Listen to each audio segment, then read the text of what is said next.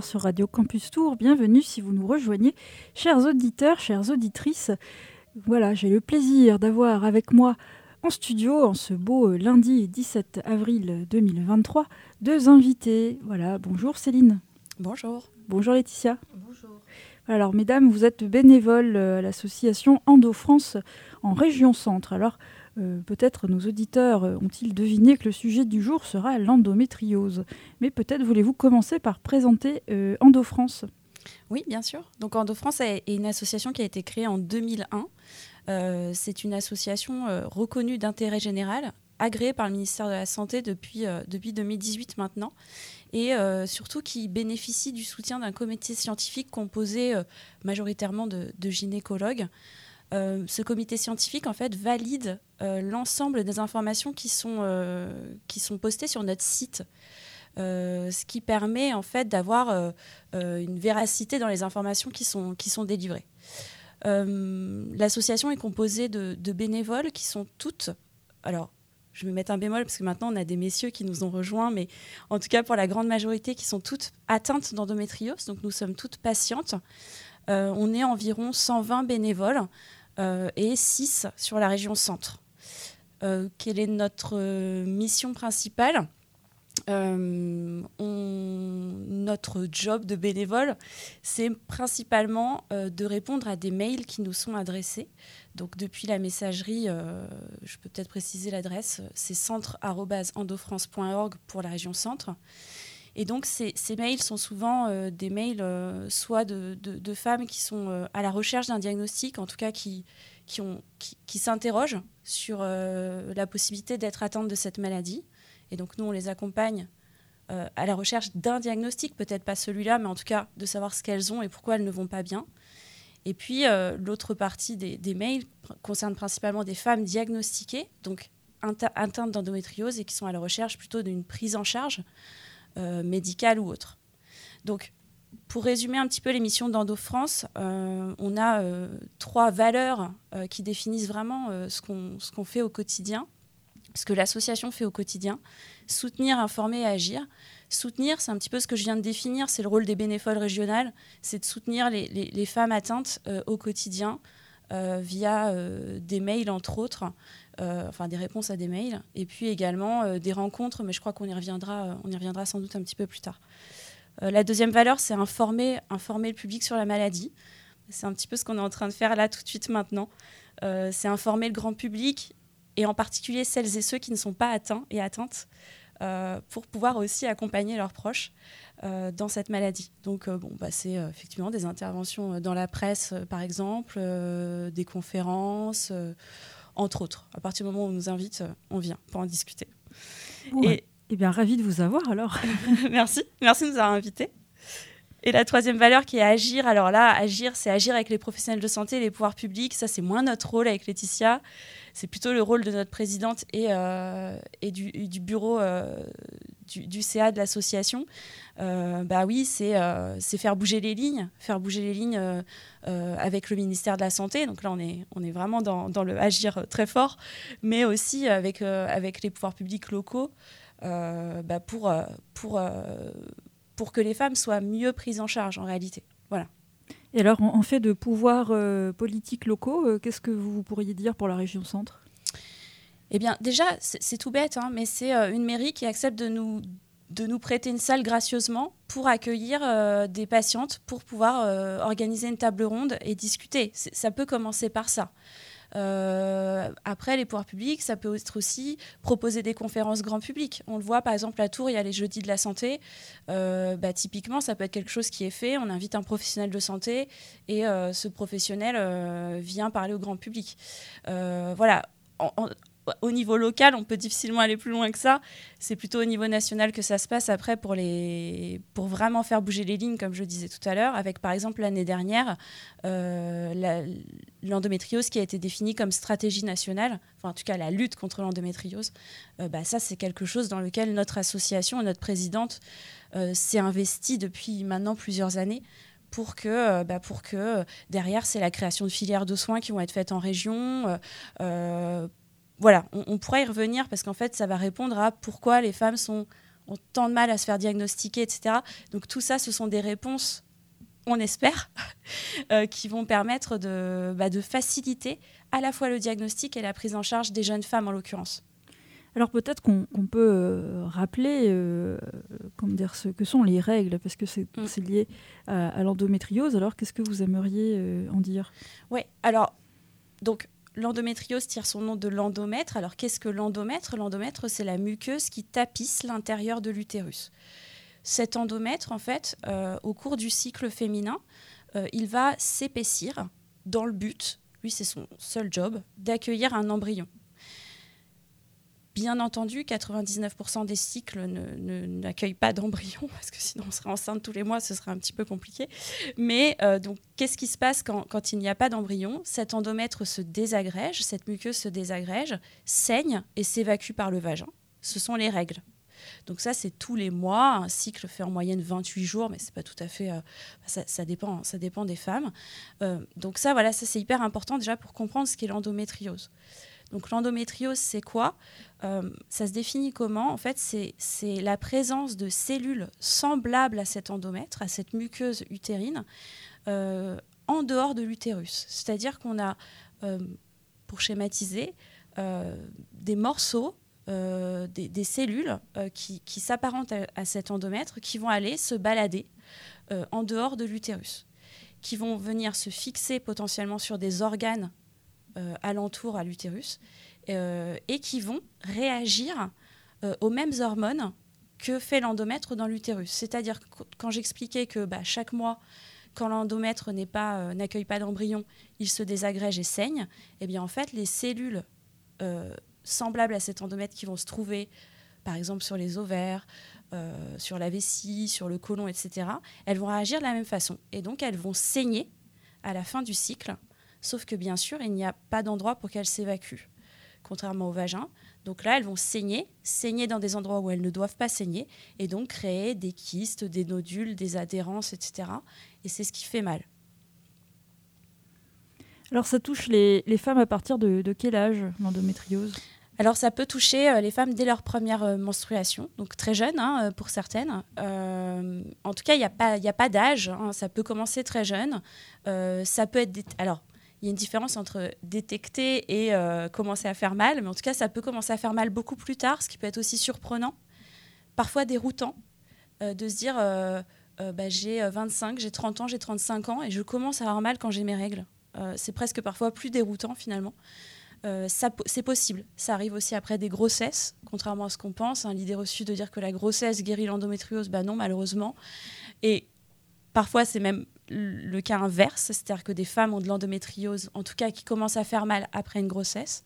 Enfin voilà, il n'y a pas d'âge hein, pour être atteinte d'endométriose et on peut être atteinte d'endométriose très jeune, on n'est jamais trop jeune. Voilà, dès les premières règles. Donc c'est une, une, cause nationale, je, crois, hein, mm. vous, l'évoquiez tout à l'heure. Donc ça, touche combien de femmes en France à peu près? Alors c'est une femme sur dix, euh, mince j'avais noté le chiffre, je crois que c'est un million soixante-quinze, quelque chose comme ça. Une femme sur dix euh, menstruée. On pense que ce chiffre est un peu sous-évalué parce qu'on a une partie des, femmes atteintes d'endométriose, et tant, et tant mieux, euh, qui sont ce qu'on appelle asymptomatiques, donc qui n'ont pas de douleur hein, particulière en tout cas. Euh, donc euh, voilà, en tout cas, aujourd'hui, on est sur cette stat-là, à peu près une, femme menstruée sur 10. Et alors, est-ce qu'il y a des, origines qui sont supposées à, cette, à cet endomètre qui pousse euh, hors, hors de l'utérus? Alors, le mot supposé est bien choisi parce qu'en tout cas, il n'y a rien de validé scientifiquement. Aujourd'hui, aujourd'hui encore, on ne sait pas d'où vient réellement l'endométriose et pourquoi certaines femmes ont de l'endométriose et d'autres non. Bon, il y, a plusieurs théories, hein. il y a plusieurs plusieurs théories qui sont poussées. Celle qui semble être la plus probable, mais bon, voilà, c'est pas nous qui aujourd'hui allons la valider, euh, c'est la, théorie du reflux menstruel. A priori, euh, toutes les femmes, euh, pendant leurs règles, auraient du reflux, donc du, du sang, qui s'évacuerait légèrement par les trompes. C'est tout à fait normal et il n'y a rien de grave à ça. Et a priori, euh, les femmes qui sont atteintes d'endométriose, eh ce sang qui normalement devrait être détruit par les, défenses immunitaires, en fait, parce qu'il n'a rien à faire ici, a priori, dans notre cas, dans, le cas des femmes atteintes, il ne serait pas détruit. Et ce qui fait qu'il il se, peut en fait se, greffer, si on peut, on peut utiliser ce terme-là, sur, euh, les organes euh, autour de l'utérus. Alors, avant de, poser le, diagnostic de, l'endométriose, quels sont les, symptômes en fait qui peuvent alerter? Oui. Alors, les symptômes sont divers parce que ce qui est compliqué dans cette maladie, c'est que c'est une maladie qu'on dit polymorphe, donc très différente d'une femme à l'autre. Euh, mais malgré tout, il y a quand même des symptômes qui doivent alerter. Euh, et surtout, au-delà du symptôme, c'est la cyclicité des symptômes. Euh, quand c'est récurrent. Et c'est important de préciser que ce n'est pas forcément pendant les règles. Il y a des femmes qui vont, qui vont se plaindre de douleurs au moment de l'ovulation, d'autres une semaine avant les règles, d'autres une semaine après, d'autres pendant les règles, d'autres plus fréquemment malheureusement, mais en tout cas, la cyclicité doit alerter le professionnel de santé, l'entourage, etc. Et alors les symptômes les plus fréquents, le premier, c'est bien évidemment euh, les règles douloureuses qu'on appelle dysménorrhée. Euh, on peut retrouver également des douleurs pendant les rapports sexuels, ça s'appelle la dyspareunie. Des douleurs pelviennes fréquentes, donc des douleurs de, bas-ventre. Euh, défécation douloureuse et difficulté pour uriner, ce sont aussi des symptômes pareil, il faut qu'on retrouve une cyclicité dans ces douleurs-là. Euh, des douleurs abdominales, des douleurs pelviennes qui peuvent irradier dans les jambes, dans le dos. Euh, voilà, ça c'est des symptômes assez, fréquents. Et, il est important vraiment de préciser que on, a ce petit adage de dire une femme égale une endométriose, parce que vraiment, aucune d'entre nous n'a les mêmes symptômes et n'a les mêmes réactions à cette maladie. Alors quand on, voit tous ces symptômes, euh, j'imagine que c'est n'est pas forcément évident de poser un diagnostic. Tout à fait, ouais. Aujourd'hui, euh, encore aujourd'hui, j'espère que ça tend à diminuer, mais encore aujourd'hui, c'est entre 7 et 10 ans pour poser un diagnostic. Donc c'est 7 à 10 ans. Enfin, il faut bien réaliser le truc. Hein. C'est 7 à 10 ans euh, pendant lesquels, donc ces années pendant lesquelles la jeune femme, parce que c'est souvent le cas, bah, en fait, on lui dit qu'elle a rien, quoi. Ça veut dire ça, hein, de ne pas avoir de diagnostic. Donc, euh, c'est quand même, quand même euh, un impact très important. Et, pourquoi c'est difficile par, bah, Déjà, pour la première raison, c'est celle que j'ai évoquée, c'est que c'est jamais pareil. Donc, on va avoir des, des, femmes, par exemple, qui vont se plaindre d'une douleur à l'épaule, qui, qui, est qui est une douleur euh, classique, enfin en tout cas qui, peut être ramenée à de l'endométriose parce que c'est lié à une endométriose diaphragmatique, ça fait mal à l'épaule. Bon, bah, le médecin, quand on va voir en disant j'ai mal à l'épaule à chaque fois j'ai mes règles, il va vous dire que vous avez une tendinite. Quoi. Enfin, voilà, on est un peu dans cette idée-là. Donc, le fait qu'il y ait tellement de symptômes, tellement différents, ça, déjà, c'est difficile pour, euh, pour le médecin qui n'est pas formé euh, au diagnostic de cette maladie. Ça, c'est la première chose. Et puis après, bien sûr, je pense qu'il faut aussi, faut aussi parler du tabou des règles. Euh, qui existe encore. C'est pas forcément facile quand on a 15 ans de venir parler des règles avec un médecin ou avec un, professionnel de santé, parfois même avec ses parents. Euh, et puis, euh, et puis, et puis, qu'est-ce que j'avais noté? C'est une maladie aussi, il faut savoir, qui était peu connue, mais peu connue aussi dans le milieu médical, parce que jusqu'à encore très peu de temps, les gynécologues n'étaient pas formés pour cette maladie. Ça peut paraître dingue, euh, alors qu'une femme sur dix est atteinte. Mais voilà, il n'y avait pas de formation en tant que telle. Donc, euh, il fallait aussi qu'ils se, se renseignent par eux-mêmes pour pouvoir, euh, pour pouvoir être, être alerte sur ces sujets-là. Donc, ça, c'est aussi quelque chose qui change. et puis, ah oui, la dernière grande difficulté, et en particulier chez les jeunes femmes, c'est la difficulté à diagnostiquer via l'imagerie. Parce que pour pouvoir diagnostiquer l'endométriose, euh, on utilise l'imagerie, en particulier l'échographie et en seconde intention l'IRM. Et chez les jeunes femmes, les lésions sont très peu visibles parce que très peu étendues. Et, tant mieux. L'idée, c'est pas qu'elles deviennent étendues pour qu'on puisse les voir. Pour autant, jusqu'ici, euh, et encore aujourd'hui parfois, bah, Ok, t'as mal, on va te faire une écho, je ne vois rien à l'écho, donc tu n'as rien. Et on les renvoyait chez elle, et c'est ce qui fait que les diagnostics sont si longs. Les choses ont tendance à changer avec ces nouvelles générations de gynécologues qui sont aujourd'hui formés et qui ne cherchent pas forcément le diagnostic par l'imagerie, euh, qui utilisent des questionnaires par exemple, euh, et, qui vont euh, essayer malgré tout d'améliorer la vie de la jeune patiente sans pour autant avoir un diagnostic visuel. Voilà, ça, ça change beaucoup, beaucoup la donne. et c'est sur quoi on tend, et ça, c'est plutôt encourageant. Il y a peut-être aussi le, cliché de c'est normal d'avoir mal pendant ses règles et du coup c'est une maladie qui ne se voit pas forcément donc c'est imaginaire. Complètement, ouais, ouais. Et puis souvent euh, véhiculé de mère en fille parce que souvent la maman c'est ce qu'on lui a dit quand elle était jeune. On lui a dit bah t'as mal, c'est normal, t'as tes règles.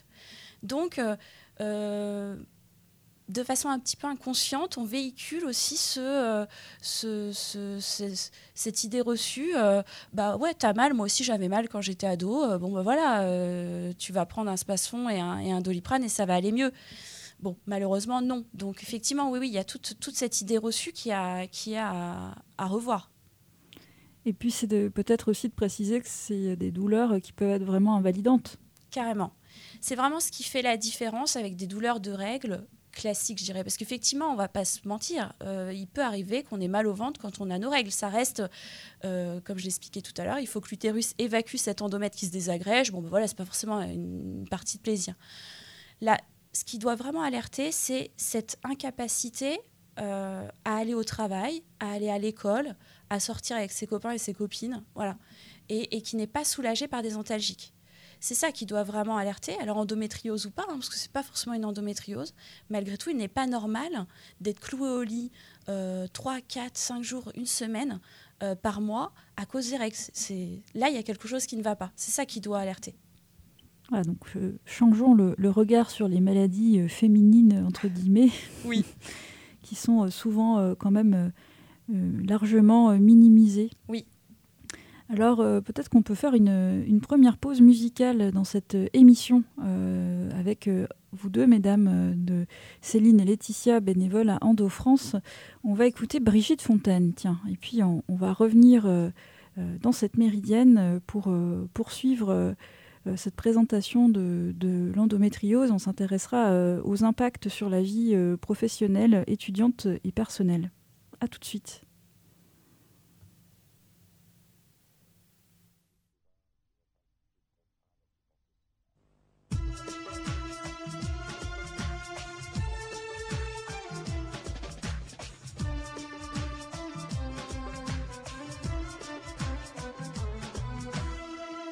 Me réveille avec entrain, je branche la cafetière électrique, je me rue dans la salle de bain et je deviens paralytique. Sous la douche, il y a un éléphant qui me regarde tendrement. Je balbutie en rougissant, d'un air gaga probablement. Mais comment donc êtes-vous entré? Puisque la porte était fermée Il me sourit et il me dit T'occupe pas, donne-moi du nougat. T'occupe pas, donne-moi du nougat.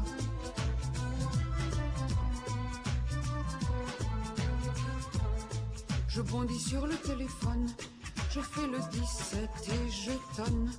J'habite au 1 la rue des douches, y a un éléphant dans ma douche. Le flic me dit, vas-y toi-même, ça résoudra tous tes problèmes. Tout seul je redéboule, là où j'ai laissé ce ma boule. La douche est vide, il est parti, le voilà couché dans mon lit. Il me regarde et il me dit, égrouille-toi, donne-moi du nougat. Égrouille-toi, donne-moi du nougat.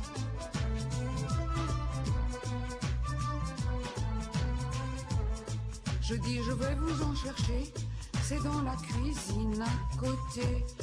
J'y vais et puis je change de cap, j'enfile un manteau et une cape pour recouvrir ma nudité. Et je m'enfuis dans l'escalier, je traverse la ville à pied, en cavalant comme une damnée.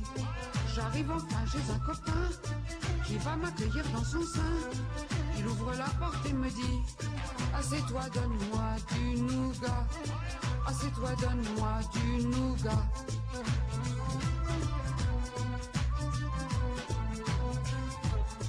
J'ai galopé chez Marina, qui n'est plus qu'une sœur pour moi. Elle m'a tout de suite donné à boire, je lui ai raconté l'histoire. Elle a dit alors, t'as fait quoi? Bah je lui ai donné le nougat.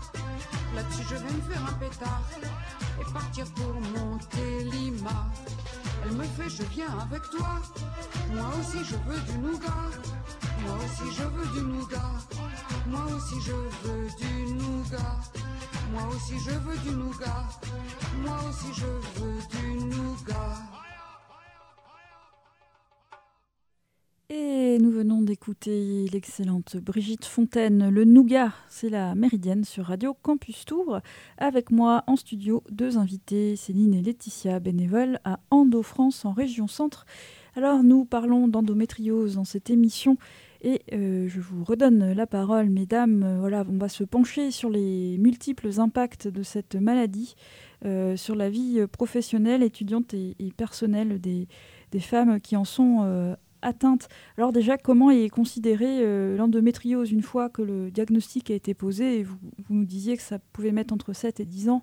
Euh, est-ce que c'est une, est -ce que une affection longue durée? Est-ce que c'est considéré comme une ALD Alors, il y a deux types d'ALD. Hein. Euh, il y a alors sans, sans, trop rentrer dans le détail, parce que c'est un peu, un peu compliqué, mais euh, il y a l'ALD 30 et l'ALD 31. Euh, l'endométriose n'est pas une ALD 30. Qu'est-ce qu'une ALD 30 C'est en fait une ALD euh, dite euh, automatique finalement.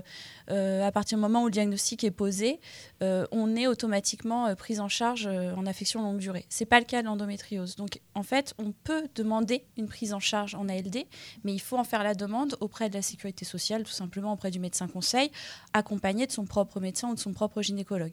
Et c'est euh, le médecin conseil qui décidera si oui ou non euh, vous entrez dans, dans, le cadre de cette ALD. C'est pas automatique, voilà. Ce qui est le cas pour d'autres maladies.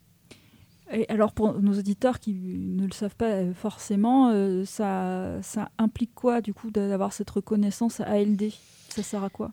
Alors euh, l'ALD euh, permet euh, d'avoir une meilleure prise en charge hein, par la sécurité sociale de remboursement d'actes médicaux.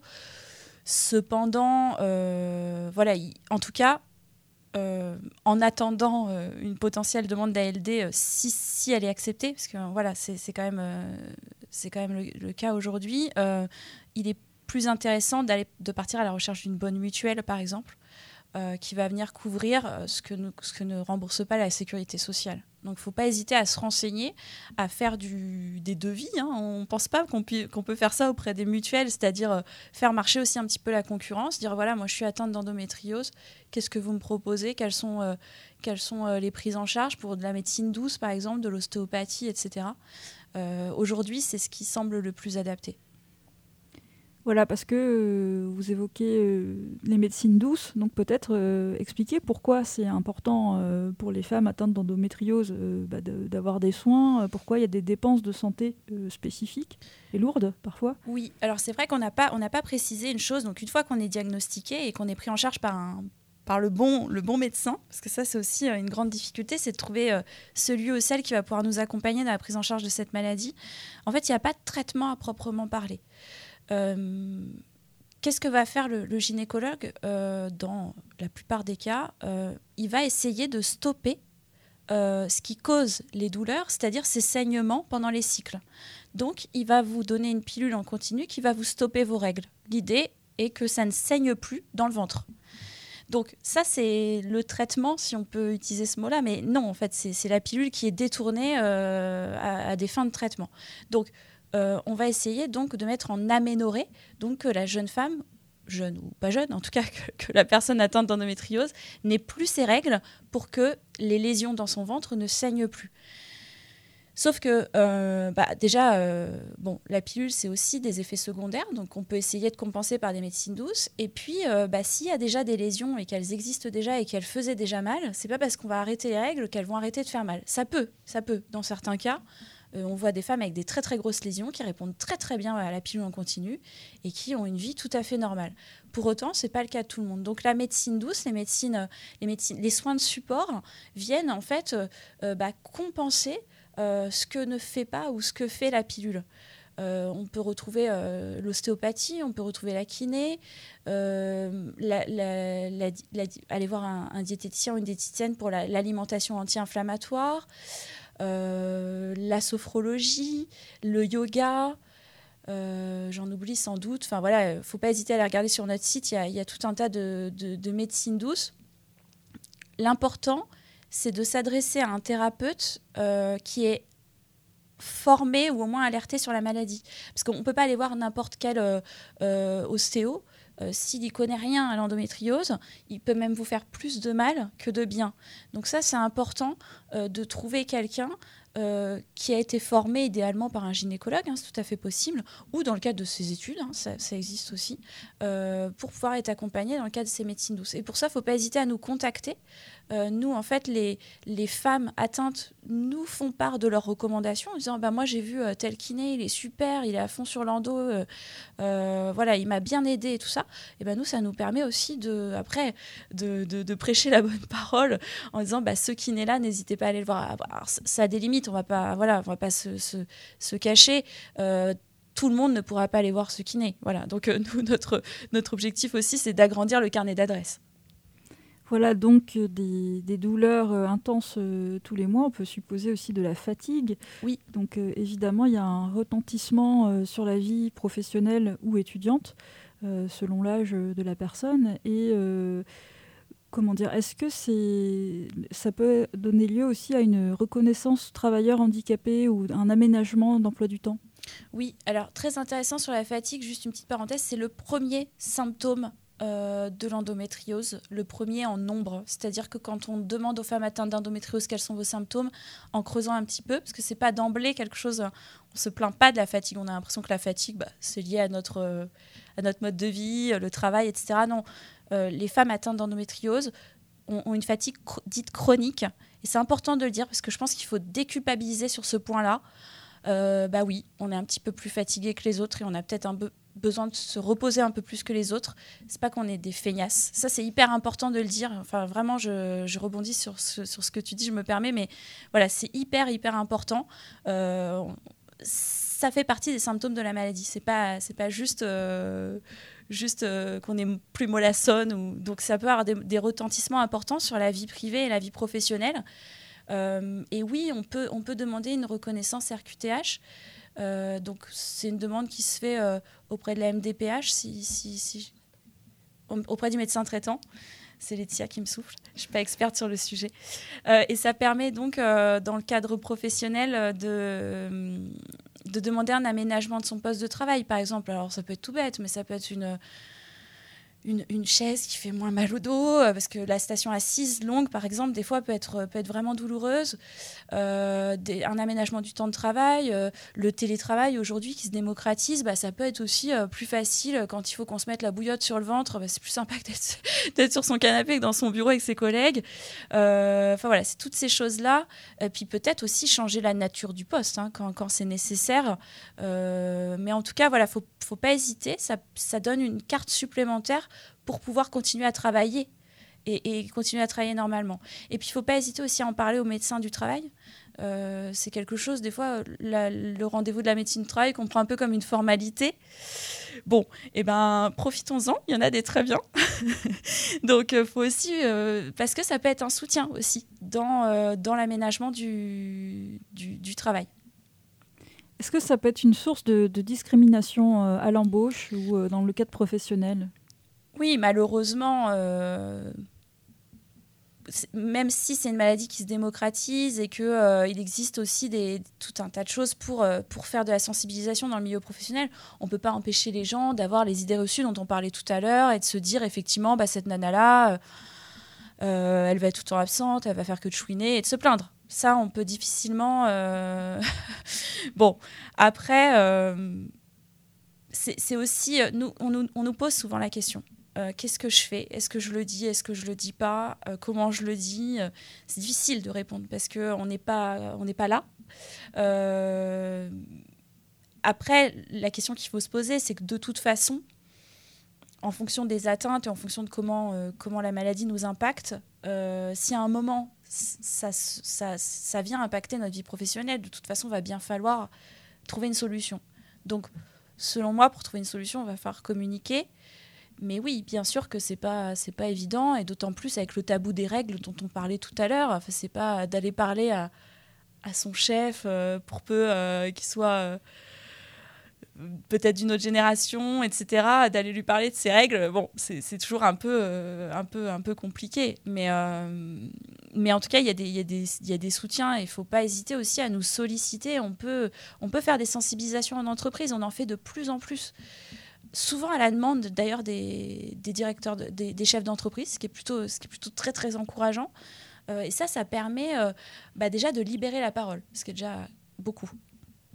Est-ce que ça peut être, par exemple, euh, dans une structure, le rôle d'un ou d'une référente VHSS oui, pourquoi pas. J'avoue que personnellement, j'ai jamais eu le cas, mais oui, oui, ça peut être. ça, ça me semble tout à fait cohérent.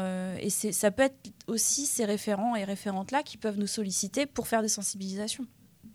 Et d'ailleurs, euh, puisqu'on parle de potentielle euh, maltraitance ou discrimination, euh, il y a un cadre légal quand même. Donc, ça veut dire qu'une femme qui est victime de discrimination parce qu'elle a dit à son employeur qu'elle a qu'elle souffre d'endométriose, il y a un cadre légal qui, normalement la, protège. Oui, oui, oui. J'imagine qu'elle peut saisir les prud'hommes si, si, si, elle, est, elle est victime de ce genre de, de discrimination. Mais après, ça dépend. Faut le prouver. Voilà, c'est ça. Et puis de la taille de l'entreprise aussi, hein, quand on parle de toutes, parce que bon, les sensibilisations qu'on fait, c'est aussi dans des grosses, des plus ou moins grosses boîtes, forcément. Quand c'est des toutes petites euh, TPE où on est deux ou trois, si vous êtes discriminé déjà euh, par un tiers de, la population, c'est compliqué, quoi. Donc, mais en tout cas, moi, je pense quelque chose, c'est comment? C'est le d'informer. Oui, voilà, c'est ça. C'est qu'en fait, comme tout, l'endométriose, ça fait peur parce qu'on ne connaît pas et qu'on a des, on a des idées reçues et des préjugés. Et je pense que d'en discuter, euh, d'expliquer quels sont les impacts et, qu'est-ce que ça peut euh, avoir comme conséquence sur, sur la vie professionnelle. Voilà. Après, euh, si la personne en face ne veut rien entendre, bon, je pense qu'on ne pourra pas faire miracle. Et puis, il ne faut pas hésiter à nous contacter. À nous, nous, on a, on est un petit peu plus vieille, on a eu des expériences, on peut aussi donner quelques clés et puis parfois aussi ne serait-ce que juste aider la personne à dire mais écoute c'est pas de ta faute si les gens autour de toi sont, sont des couillons quoi voilà il y a un moment c'est aussi prendre un petit peu de recul en tout cas ça peut entrer ces formations que vous proposez dans les dispositifs qualité de vie au travail oui oui oui complètement voilà, à, bons entendeurs. Hein. Je ne doute pas qu'on a des millions d'auditeurs euh, qui se penchent sur toutes ces, ces, questions. Euh, alors, qu'en est-il de, pour les étudiantes? Oui. Alors, les étudiantes, donc, euh, on s'est un petit peu renseigné.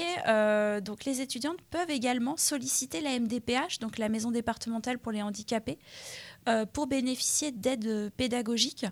Euh, par exemple, euh, euh, j'ai vu qu'il était possible d'avoir du tutorat qui pourrait compenser bah, des, cours pour lesquels on a été, absente, des dispenses aussi en cas d'absence à des examens, plutôt que d'avoir un zéro parce qu'on n'était pas là, de, revoir bah, de revoir de repasser l'examen par exemple, et puis d'avoir plus de temps pour passer les examens.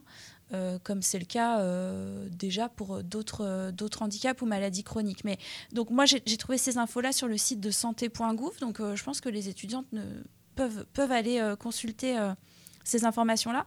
Et puis, je pense qu'elle peut aussi contacter le service de santé de l'université ou de l'école dans laquelle elle se trouve, comme en fait pour faire le parallèle avec la médecine du travail, quoi, tout simplement pour, pour parfois avant le diagnostic, ça peut être aussi un soutien pour parler de ma petite vie perso, il y a très longtemps, euh, j'avais parlé euh, de mes douleurs de règles, euh, enfin en tout cas de mes douleurs à, la gynéco du Crous à l'époque. C'était l'une des seules qui m'avait écoutée, honnêtement, je m'en souviens encore. Donc comme quoi, voilà, faut pas hésiter aussi à, parler à, ces professionnels de santé-là. et puis après le diagnostic, c'est peut-être aussi des gens qui peuvent nous accompagner au quotidien bah, dans dans, euh, dans, l'aménagement euh, pour, euh, pour l'étudiante. Et puis, on y revient à la sensibilisation. Donc là, je m'adresse peut-être aux assos étudiantes, aux, responsables administratifs ou je ne sais pas comment ça s'appelle, qui peuvent nous, nous, faire venir. Et là, on peut aussi faire de la sensibilisation auprès, auprès des étudiants et étudiantes.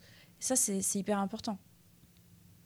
Voilà, là aussi, à, bons entendeurs, euh, peut-être euh, coucou le, pôle handicap euh, de l'Université de Tours, le SSU, vous l'avez mentionné, et il y a, d'autres associations voilà, auxquelles on pourra faire parvenir le, podcast de cette émission. Alors, il y a des impacts sur la vie professionnelle et étudiante, vous venez d'en parler, mais quels sont les impacts sur la vie affective? Et sexuelle, sur la mm. vie sociale, sur les loisirs Alors, euh, sur la vie sociale, les loisirs, ben, c'est comme je le disais tout à l'heure, quand on est cloué au lit et qu'on n'arrive pas à sortir euh, de, chez soi, bah forcément, ça a un impact. Euh, quand on refuse une fois, deux fois, trois fois d'aller voir les potes, bah, arrive un moment où potentiellement ils ne nous invitent plus et c'est toujours très dommageable pour, pour la vie sociale. Alors il y a ça, il y a les douleurs et puis il y a aussi alors, on va rentrer dans le glamour, hein, euh, mais on peut être atteinte de diarrhée fulgurante quand on est atteinte d'endométriose. Bah, du coup, ça peut faire peur de sortir et de se dire je vais me retrouver au resto ou en soirée ou quoi, et il faut que je puisse aller aux toilettes. C'est alors hyper basique, hein, mais euh, ça peut vraiment grandement compliquer la vie. Donc, euh, donc ça, c'est quelque chose sur lequel, enfin, avec lequel il faut discuter avec le médecin parce que c'est c'est pas une vie. On peut pas vivre comme ça en permanence, se repérer où sont les toilettes euh, dans, dans à chaque fois qu'on rentre dans un bâtiment. C'est quand même euh, très très pénible. Et sur la vie sexuelle, j'en parlais tout à l'heure, ça fait partie, c'est un des symptômes, un des premiers symptômes de, l'endométriose, ce sont les douleurs pendant les rapports sexuels. Et donc ça peut être très compliqué bah, de découvrir sa sexualité et de voilà, de, de, passer la, enfin, de, euh, de s'épanouir sexuellement quand déjà, avec toute la pression et, l'angoisse euh, classique qu'on peut avoir euh, sur les premiers rapports sexuels, par exemple, si en plus ça fait mal et qu'on ne comprend pas pourquoi ça fait mal, bah, ça peut être d'autant plus dommageable sur sa vie de femme. Voilà.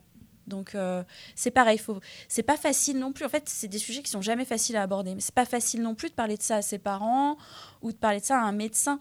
Mais, euh, mais malgré tout, c'est hyper évocateur d'endométriose. Donc malheureusement, il faut se faire un peu violence et euh, essayer d'en parler en disant bah oui, j'ai eu un rapport sexuel, ça m'a fait très mal. Est-ce que c'est normal En plus des autres symptômes, bien entendu? Et alors, si une femme souhaite avoir des enfants, et qu'elle a une endométriose Oui. Alors, première chose, enfin la plus importante de toutes, je pense, c'est que endométriose n'est pas égale à stérilité. Euh, c'est pas parce qu'on a une endométriose qu'on est stérile, absolument pas. Ça a un impact sur la fertilité, bien entendu. C'est la première cause d'infertilité en France. Euh, et c'est souvent d'ailleurs au moment d'un, comment ça s'appelle, d'un, euh, d'un parcours de euh, d'un examen de fertilité qu'on se rend compte que la femme est atteinte d'endométriose. C'est, souvent à ce moment-là. Euh, elle souffre sans doute depuis des années, mais en tout cas, c'est au moment où elle se dit bah tiens, ça fait un moment que j'essaie de faire des bébés, j'arrive pas. C'est à ce moment-là que l'examen révèle qu'elle est atteinte d'endométriose. Pour autant, on a, il n'y a pas de corrélation entre les atteintes et la, la profondeur des atteintes, la gravité des atteintes et la fertilité de la femme. On a des femmes qui sont très très atteintes, euh, des grosses atteintes euh, très handicapantes sur leur quotidien et qui tombent facilement enceintes. Et inversement, euh, des femmes qui ont des lésions assez superficielles et qui ont plus de difficultés à tomber enceinte. Donc, il faut essayer. et se faire. Alors, la différence, c'est que quand on sait qu'on est atteint d'endométriose, en général, le gynécologue ne nous fait pas essayer longtemps.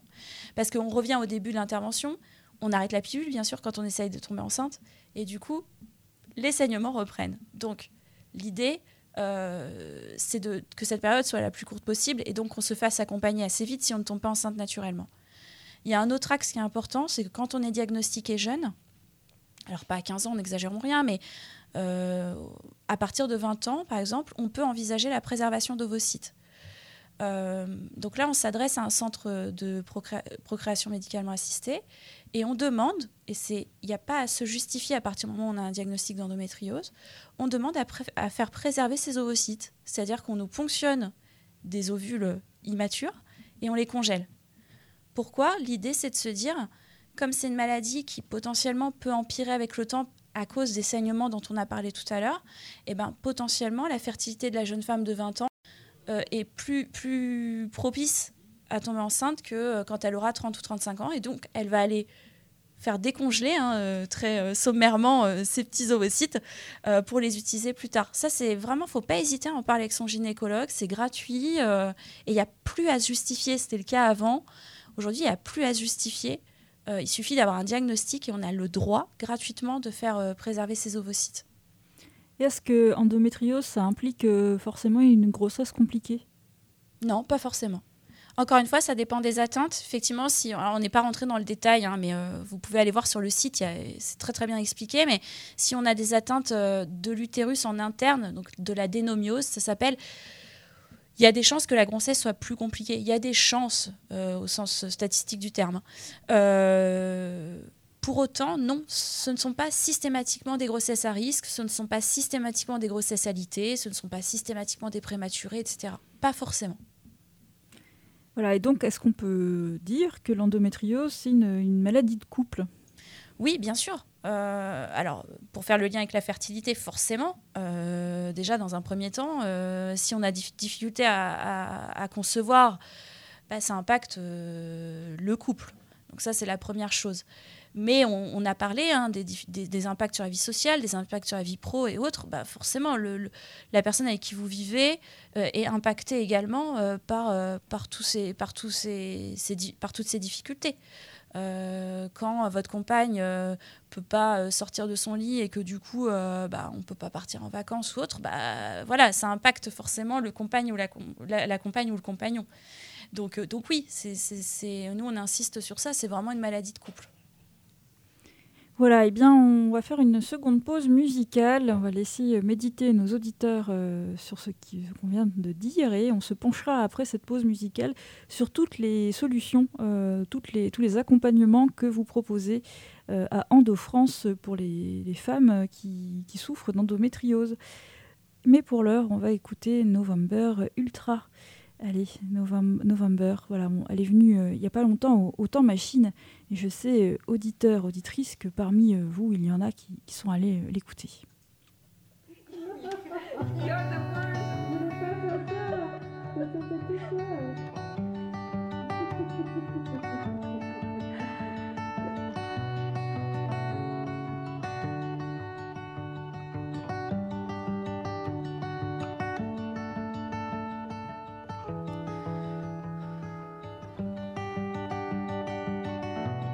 I miss Christmas at your house.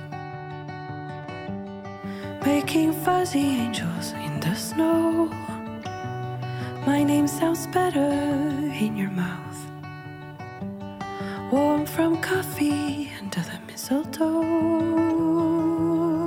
Oh, cars and buses take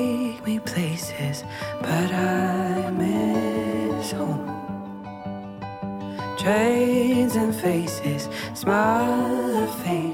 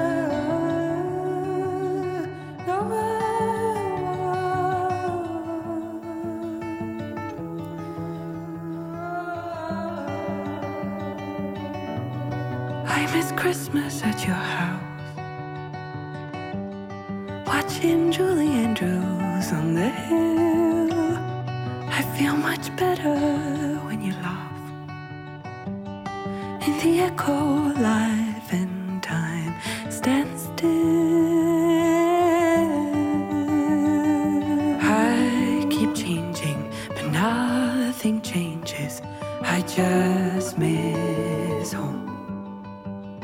My heart keeps racing. Oh, Who am I chasing? Am I chasing home?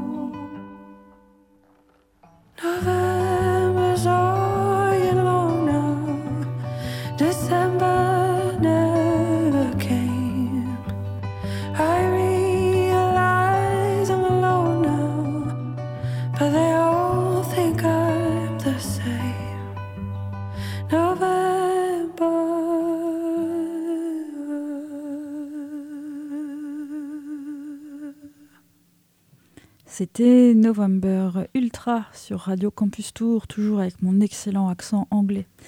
Euh, voilà, je poursuis cette émission avec Céline et Laetitia, bénévoles à Endo France en région centre. Alors euh, voilà, on va se pencher maintenant sur les, euh, solutions, les accompagnements que vous proposez à Endo France pour toutes les, femmes et leurs conjoints ou conjointes qui sont atteintes par l'endométriose.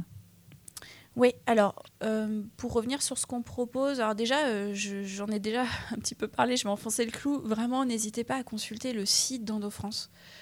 Euh, beaucoup de médecins l'utilisent, donc ça vous donne une idée du contenu riche de, ce site.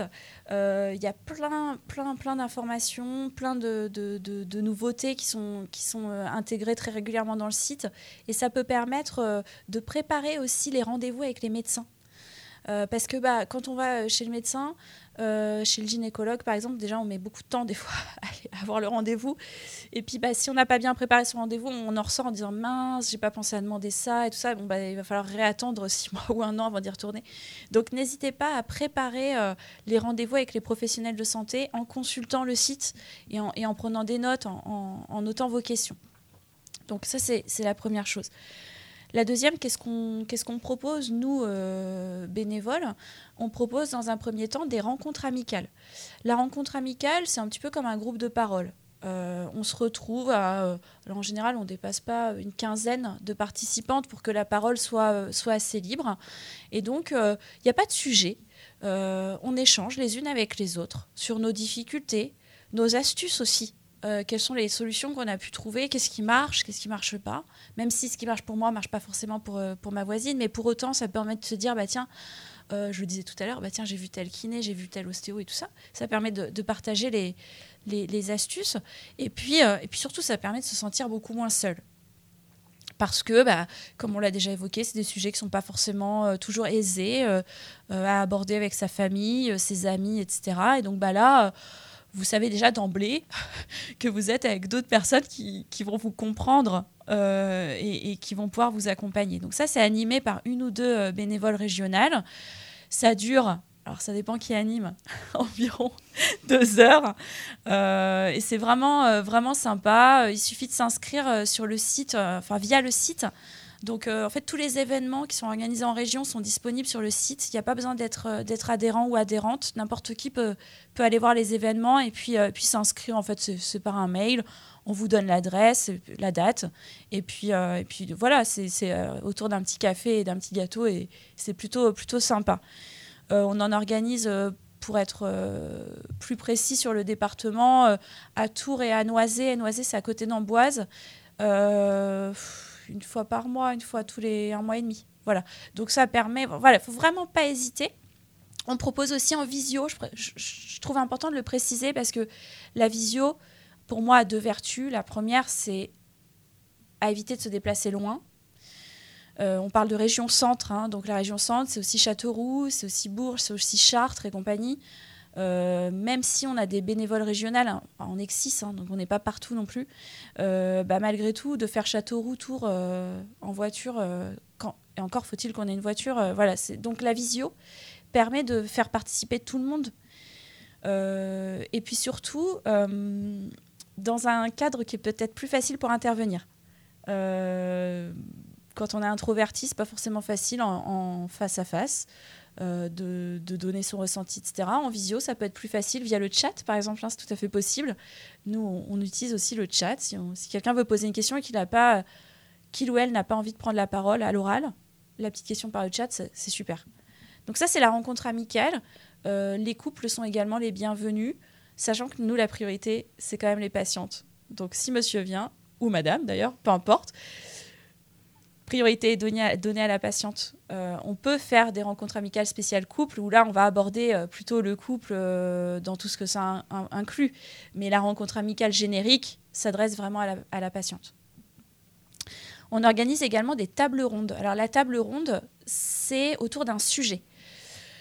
Un exemple, l'alimentation anti-inflammatoire, l'ostéopathie au service de l'endométriose, la sophrologie au service, peu importe. En tout cas, un sujet qu'on choisit et on invite deux professionnels de santé autour de ce sujet, en général des praticiens de cette, de cette thérapie.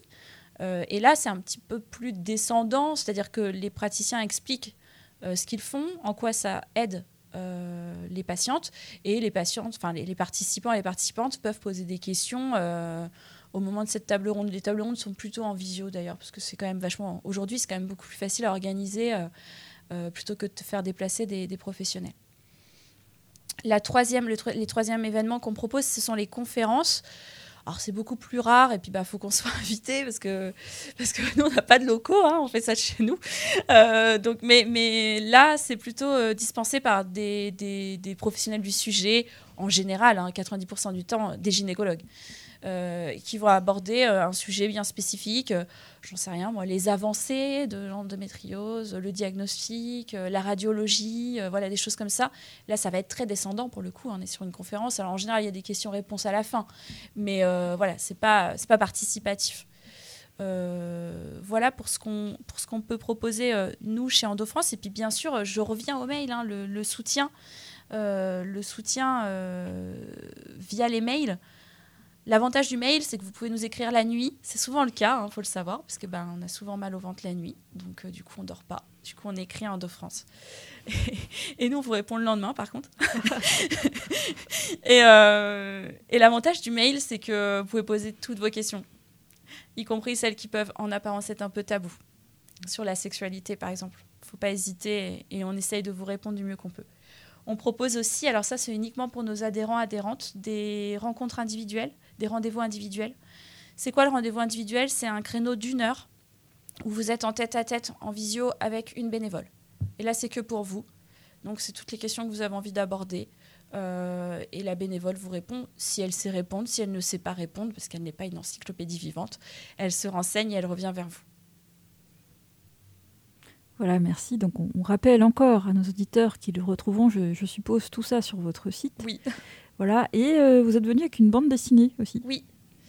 Alors, cette BD qui est sortie euh, il y a un an et demi peut-être, qui s'appelle L'endométriose de Clara, euh, donc a été coécrit par notre présidente Yasmine Kando, et enfin écrit par, Yasmine et illustré par Mayfé des Gribouillis, qui est assez connue sur les réseaux sociaux, qui fait des BD. Et ce, cette BD s'adresse principalement aux 15-25 ans, puisque c'est le parcours de Clara, qui est un parcours malheureusement très typique d'une adolescente qui a mal au ventre, qu'on n'écoute pas vraiment, qu'on prend pour une menteuse, euh, qui veut pas aller à l'école. Euh, et du coup, bah, on suit son parcours, y compris sur ses premiers rapports sexuels. Bah, comment, elle, comment elle appréhende tout ça et par qui finalement elle est accompagnée. Donc ça, euh, c'est quelque chose qu'on recommande typiquement auprès des CDI dans les collèges, dans les lycées, parce que ça permet aux adolescentes de, bah, se rendre compte qu'elles sont pas seules en fait euh, dans ce, dans ce cas-là, et puis, euh, et puis de voir qu'il est possible d'être prise en charge. Je vois un autre catalogue à côté de vous Je vois un autre. Euh. Ah, alors ça, alors ça c'est la physiopathologie de l'endométriose. alors ça, bah, dommage, on est à la radio. Mais ça m'aurait permis de vous expliquer vachement plus facilement l'endométriose. Ce sont des petits dessins euh, euh, bah, de l'utérus et des organes génitaux. Ça, il faut savoir que si un professionnel de santé nous le demande, on lui envoie gratuitement. et et euh, euh, c'est validé, encore une fois, on y revient, hein, c'est validé par le comité scientifique. Donc tout ce qui est écrit là-dedans est, validé scientifiquement. Et l'avantage de ce, de ce petit euh, fascicule, c'est que bah, quand on est un professionnel de santé, on n'a pas toujours les codes pour expliquer à une patiente ce qui lui arrive. Donc bah, là, de le schématiser et de, et de montrer, bah, là c'est là que tu as une atteinte, c'est pour ça que ça te fait mal et tout ça, ça peut faciliter grandement la communication. Voilà, et eh bien merci beaucoup euh, à toutes les deux d'être venues dans cette méridienne. Il est précisément 11h53, donc cette, cette, émission va bientôt toucher euh, à sa fin. Est-ce que vous aimeriez euh, dire une dernière chose à nos auditrices et à nos auditeurs? Juste un petit point que je n'ai pas abordé, c'est notre marraine et notre parrain. Donc on a pour marraine Laetitia Milo, hein, qui a grandement participé à la, à, l'ouverture de la parole sur le sujet de l'endométriose. C'est une des premières à avoir pris la parole sur ce sujet-là. Et puis euh, Thomas Ramos, qui est un rugbyman qui est bien connu euh, par les amateurs de rugby, euh, qui est un conjoint de femmes atteintes. Et nous, on est très, très, on est très contente d'avoir un, homme pour parrain. parce que bah, c'est assez courageux de sa part, d'autant plus dans ce milieu-là, qui est quand même un milieu assez macho, d'avoir pris la parole et d'avoir expliqué à quel point ça, a un impact sur lui. Et il, est très présent pour nous, on est, on est ravis de l'avoir. Eh bien, merci euh, à toutes les deux, Céline et Laetitia, bénévoles à Endo-France euh, en région centre. Merci à vous d'être venus dans cette méridienne sur Radio Campus Tour, émission qui sera rediffusée aujourd'hui même à 17h et à retrouver en podcast sur notre site euh, www.radiocampustour.com. On va se quitter en musique, on va écouter l'ISO et c'est Joyce. Bonne journée à toutes et à tous à l'écoute de nos excellents programmes, évidemment.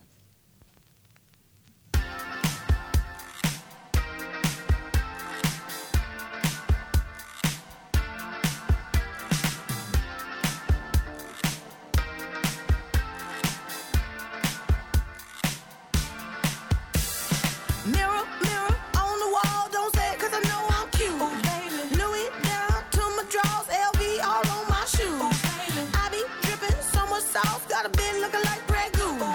Lit up like a crystal ball. That's cool, baby. So is you. That's how I roll. If I'm shining, everybody wanna shine. I was born like this, don't even gotta try. I like shot a nigga better over time. They just say I'm not the